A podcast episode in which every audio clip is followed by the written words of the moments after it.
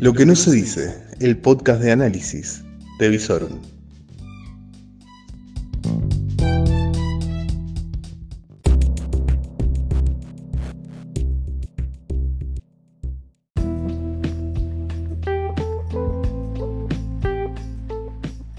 Reflexiones de una noche agitada, lo que necesitas saber al final de la jornada.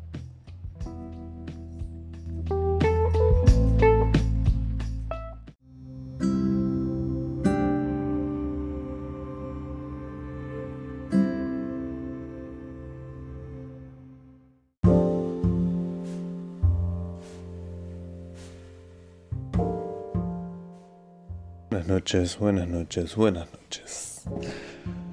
Noche de jueves, madrugada de viernes, prólogo del fin de semana. ¿Qué decirles? Nada.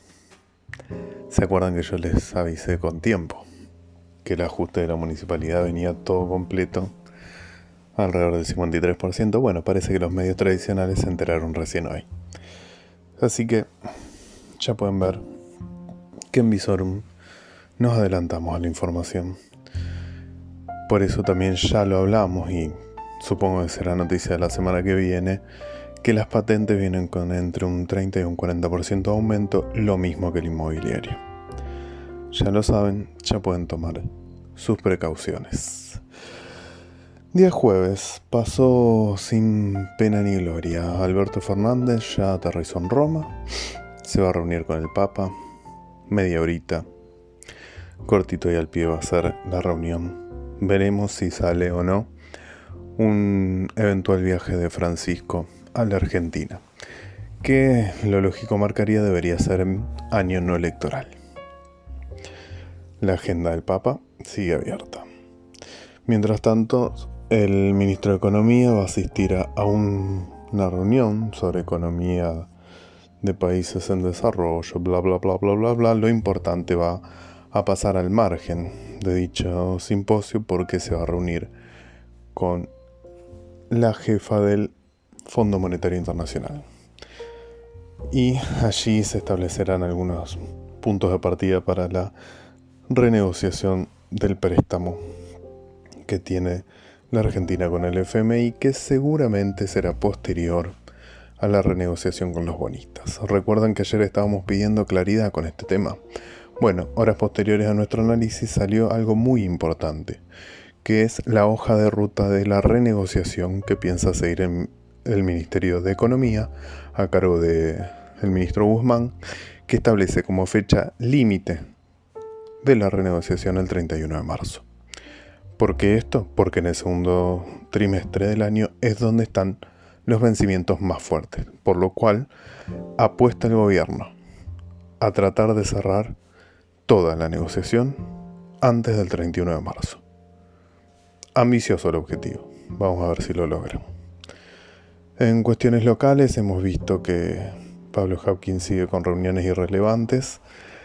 Eh, se van activando algunas obras de bacheo y la inseguridad sigue al orden del día, sumando muertos, sumando hechos de inseguridad, sumando barrios que son tierra de nadie. En las últimas horas una policía fue abordada por dos delincuentes en moto y no solo le robaron sus pertenencias, sino que también le robaron su arma reglamentaria. Ahí fue cuando a través de Twitter convoqué al Capitán América. Sí, sí, como ustedes lo escuchan, al Capitán América. Tenemos al Capitán América a cargo de la ciudad, de la seguridad en la provincia de Santa Fe. No es chiste. Seguramente ahora si van a Twitter o a Facebook y buscan los perfiles de el ministro de Economía de Seguridad, el ministro ya cambió la foto, pero durante tres horas fue la comidilla de las redes sociales la foto del ministro Sahin como un meme del soldado norteamericano de cómics, el Capitán América. Fue la comidilla y según nos informaron fuentes allegadas al gobierno, el ministro decidió mofarse de este, con este cambio de foto de perfil ya que era un meme que estaba circulando y que lo habría hecho circular el socialismo.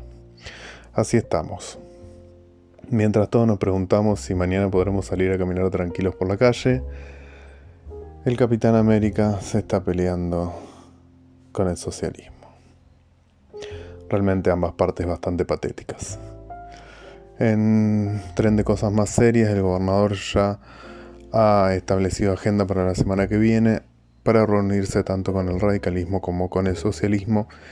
Todo este tipo de conversaciones encabezadas por las negociaciones del ministro Borgonovo, que vendría a ser como lo venimos calificando el policía bueno de este gobierno.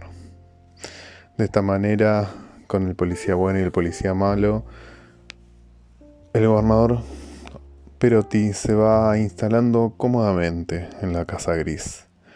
Va imponiendo su estilo, va acostumbrándonos de a poco a lo que ya se había visto en Rafaela. Un gobernador que va a hablar lo justo y necesario, va a negociar fuerte y siempre va a ir con objetivos que van a ser claros para él, pero que van a ser presentados de una manera muy difusa en un principio. De esta manera es como vamos a ver que se van a presentar las leyes de necesidad, de estado de necesidad, con grandes estados de necesidad de salud, económicos, etc. ¿Y será que el objetivo claro es como venimos planteando? El cambio de agente financiero.